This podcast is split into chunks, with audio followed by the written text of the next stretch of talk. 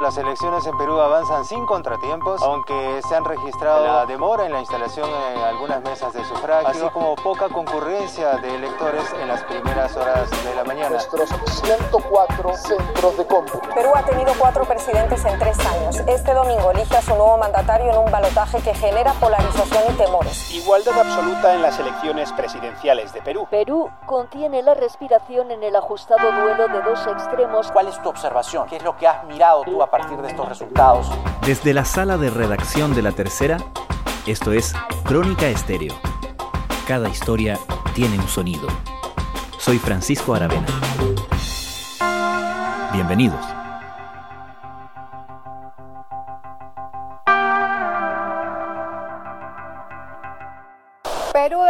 Con 25 millones de personas, peruanos y peruanas, listas para elegir al próximo presidente desde muy temprano en la mañana. ¿Cómo se dio esta jornada? Este es el informe a continuación que preparó nuestra corresponsal en Lima, Verónica Isausti. Aunque aún no se declara un resultado oficial, todo parece indicar que la segunda vuelta de las elecciones presidenciales peruanas del pasado domingo tendrán como ganador a Pedro Castillo el candidato de Perú Libre, un desconocido en la política de ese país hasta hace muy poco, hizo campaña como un outsider, apelando a un voto de rechazo contra la clase política y con un discurso de izquierda. De confirmarse su triunfo, en todo caso, será uno muy estrecho. La pelea con Keiko Fujimori ha sido casi voto a voto. Y aun cuando la candidata de Fuerza Popular lograra revertir la tendencia, el voto de Castillo seguiría siendo un fenómeno importante a considerar. Se trata de una elección que se mira con especial interés desde Chile, no solo por la gran cantidad de peruanos en nuestro país, ni por las inversiones de empresas chilenas en Perú. Hay algo en ese país vecino, azotado por escándalos de corrupción y por una gran inestabilidad política, que puede servir como ejemplo, advierten algunos, o como una distopía, dicen otros. Que gane pues el, el que dé progreso al país. Me gustaría un cambio, un cambio para el Perú. Creo que nunca he estado con tanta incertidumbre como la que se está viviendo ahora. Perú, el país que alguna vez se propuso ser como Chile para superarlo, ha visto temblar en los últimos años su estantería institucional. Y Chile, que alguna vez se creyó modelo u oasis, ha visto a su propio modelo implosionar en algún grado. ¿Qué podemos aprender del destino político peruano desde Chile? Le preguntamos a un experto que entiende como pocos de este paralelo. A mantener la calma y no celebrar antes de tener los resultados oficiales al 100%.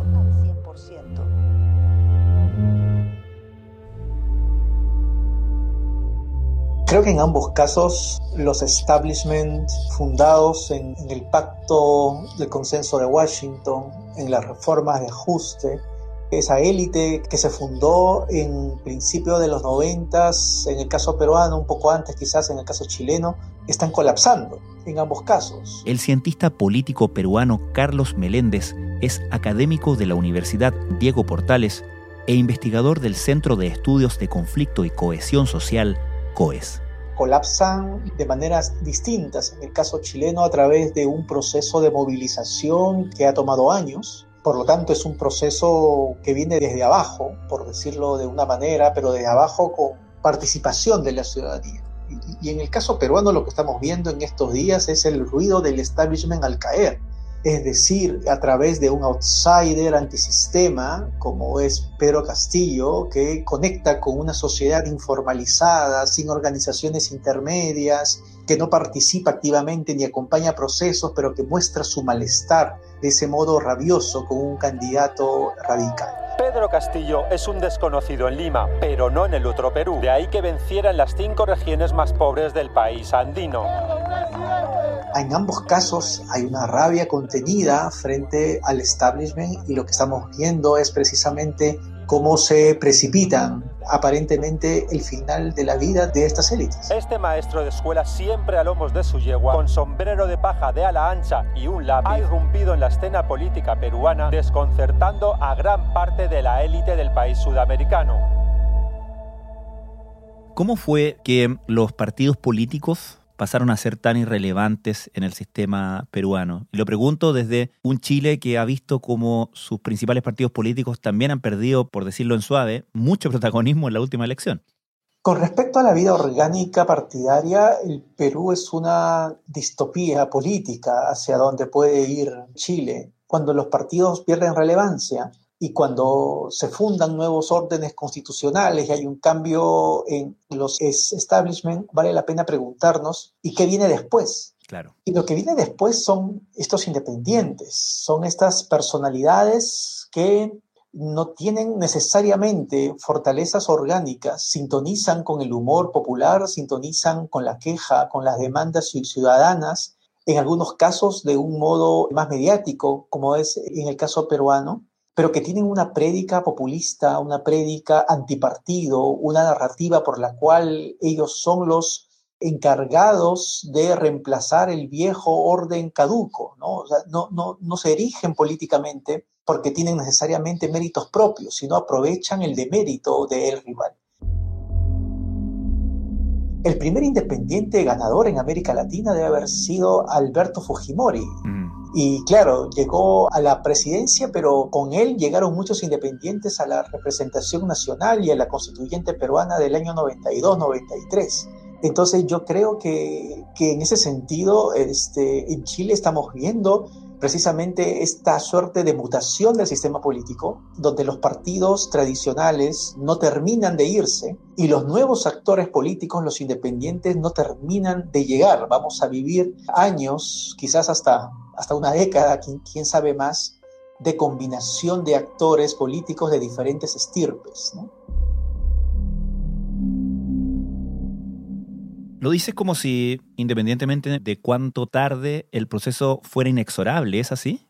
Depende de cuántos reflejos tengan los partidos políticos, depende un poco de cuánto se resistan al embate de estas fuerzas independientes, porque a diferencia de los partidos, los independientes son actores mucho más volátiles. Aparecen, desaparecen, se reciclan, se cambian de lista para una, elección para otra, que por su volatilidad y por su falta de permanencia con los cuales no se pueden hacer pactos políticos. Entonces los partidos tienen una ventaja en ese sentido, que todavía tienen alguna capacidad de poder las reglas de juego.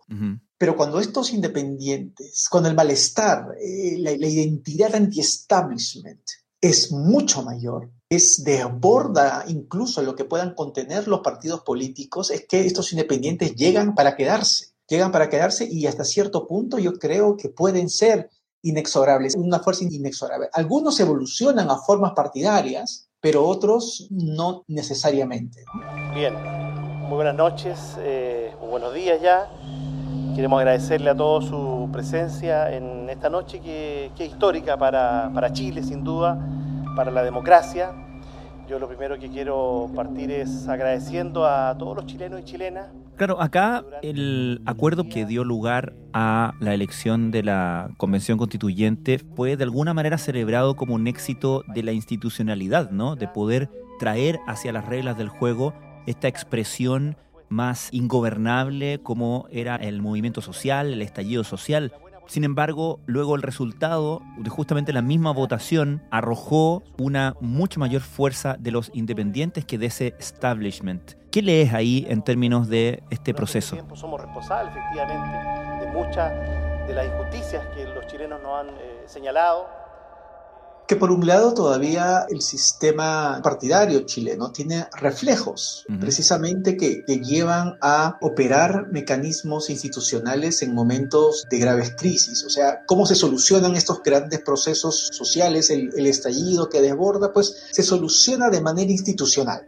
que es la vía chilena y en ese sentido es bastante positivo de como una solución a un momento de dificultades generalizables, porque mientras eso sucedía en Chile, en el Perú, se cerraban congresos y se destituían presidentes. He decidido disolver constitucionalmente el Congreso y llamar a elecciones de congresistas de la República. O sea, ¿cuál es la reacción de las élites políticas? Todavía, a diferencia de las élites peruanas que han normalizado el empleo y la utilización de mecanismos de emergencia como el cierre de Congreso y la vacancia presidencial, en el caso chileno todavía los reflejos de los actores tradicionales les permiten todavía poder fijar pactos que puedan salvar a última hora una situación crítica. Sin embargo, como bien señalas, a nivel individual, ¿qué es lo que está calando en la cultura política de los chilenos, de el chileno promedio? Y ahí efectivamente hay una desconexión entre las élites y la ciudadanía pero esa desconexión te lleva a buscar también una salida distinta. Y ahí el independiente chileno quizás, y este es un dato que lo distingue del, aparentemente, vamos a ver cómo evoluciona, del independiente peruano,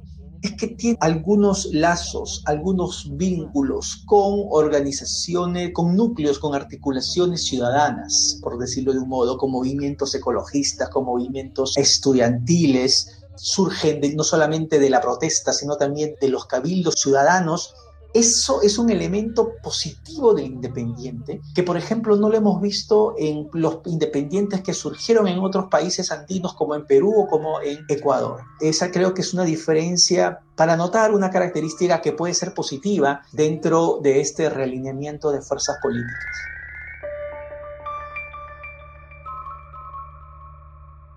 Y mirando a ambos países, Carlos, ¿Cuánto se relaciona la insuficiencia del modelo económico de dar respuestas a la población en momentos de crisis con la crisis política, con la crisis de representatividad, con la crisis de legitimidad incluso de los actores políticos tradicionales?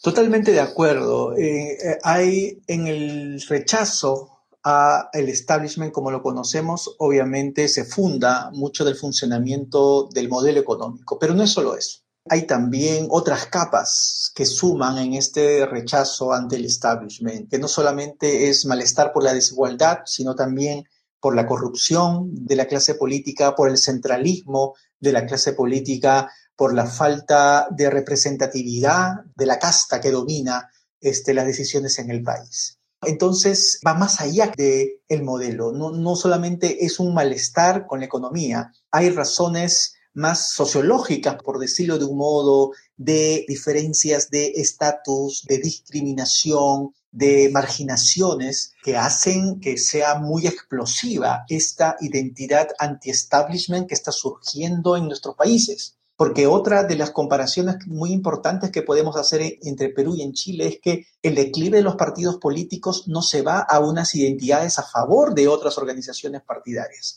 sino lo que hace es alimenta una identidad anti-establishment. Y las identidades políticas predominantes en nuestros países, a pesar de los reflejos que han tenido la clase política chilena, es precisamente este crecimiento de esta identidad que se funda en el rechazo, en la distancia a la casta política.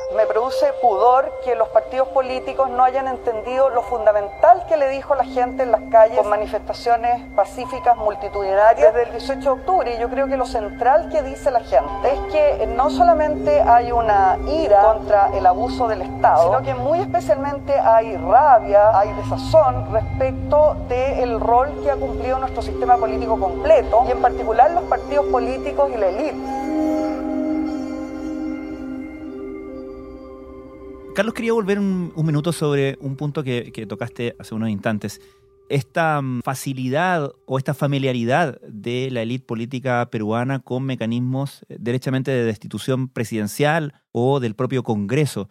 A veces o he escuchado yo la afirmación de que eso no se ha dado en Chile simplemente porque la constitución no tiene ese apartado ¿no? de inhabilidad moral y de, y de vacancia, pero que si la tuviera quizás estaríamos en la misma. ¿Crees tú que, pasa por ahí o que hay cosas más de fondo en esa diferencia? Yo creo que hay cuestiones que tienen que ver no solamente con la disposición o no de, de las reglas institucionales. Giovanni Sartori, un politólogo clásico, solía decir que no solamente importan las reglas, sino también la vocación que tengan los actores para hacer funcionar esas reglas. Y cada país tiene un sello. ¿No? Tiene un sello de cómo soluciona sus crisis. Digamos, si pensamos en Chile, lo que se nos viene a la cabeza son los plebiscitos, son una suerte de institución política que a través de la historia ha servido para salir de situaciones críticas. Lamentablemente en el Perú el sello es el cierre de los parlamentos, es como una suerte de marca Perú antiinstitucional, ¿no? Entonces lo que hemos visto en el Perú es el desgaste paulatino de la legitimidad institucional. Por lo tanto, el empleo de mecanismos de emergencia como es la destitución presidencial, el cierre del Congreso y los reclamos de fraude electoral ahora como algo normalizados, porque tiene que ver con este chip informal que hace que las personas en su relación cálculo-beneficio, en su evaluación cálculo-beneficio, incluso consideren el irrespeto a las normas como cosas que se pueden negociar. Yo creo que lo que corresponde en este momento es que se procese una acusación constitucional por los delitos que está perpetrando el presidente de la República y sus ministros, salvo que renuncien ahora mismo, y la moción de vacancia que corresponde por transgresión del orden constitucional. Yo creo que ese salto tiene que darse a nivel de cultura política y creo que en Chile todavía no se ha dado. Okay, si bien es cierto, eh, en algunos sectores hay todavía una cultura política contestataria, todavía existe cierto respeto a la institucionalidad en la vida cotidiana, que está en tensión, obviamente. Pero más allá de las normas, cuando se rompa esa conexión con la institucionalidad, ese respeto con la institucionalidad a nivel de la cultura política, es que yo creo que sí sería posible incluso en Chile un nivel de crisis institucional mayor al que hemos tenido hasta ahora. Carlos, finalmente estamos conversando ahora el lunes al final de la tarde. Todavía no se prevé que el resultado de esta estrechísima elección presidencial en Perú se vaya a dirimir en las próximas horas. Pero aún en la eventualidad de que Keiko Fujimori diera vuelta la tendencia que parece a esta hora por lo menos clara, de todas maneras, estamos hablando de una mitad del país que vota por un candidato abiertamente anti-establishment. ¿Qué nos dice eso o qué significa esto para el sistema peruano? Sí, hasta cierto punto se puede hablar de dos países. Mm. Un país del establishment, de los ganadores del modelo, de los ganadores del modelo de desarrollo económico en los últimos 30 años, y un país de los perdedores, de los que sienten un malestar y un encono y que no encuentran una lógica más racional, entre comillas, que votar por la incertidumbre. Es decir, es, se sienten que no tienen nada que perder, que pueden arriesgar votar por un outsider, ya sea desconocido o ya sea radical. Yo creo que sea cual sea el, resultado en el Perú en, estas elecciones, vamos a entrar a una discusión en la opinión pública donde el cambio constitucional va a estar en el debate. Ya sea aunque gane Castillo, impulsándolo en sus posiciones maximalistas, o ya sea aunque gane Keiko Fujimori, tratando de hacer algunas reformas para amenguar esa disconformidad. Eso me parece que sin dudas es lo que se viene en el Perú, una discusión de cuáles son las nuevas reglas de juego. Y cualquier cambio importante en las reglas de juego obviamente implica cambios importantes en las correlaciones de poder. Yo creo que estamos viendo el fin de un ciclo político en el Perú que puede terminar ahora o puede terminar en, los próximos años y un peldaño más adelante en un nivel de configuración política que, que no podemos prever en toda su magnitud. El pueblo tiene que entender de que cuando una persona nace del pueblo, tiene que asumir lo que el pueblo manda. Concluyo diciéndoles que solamente el pueblo salvará al pueblo. Carlos Meléndez, muchísimas gracias. No, con gusto, como siempre.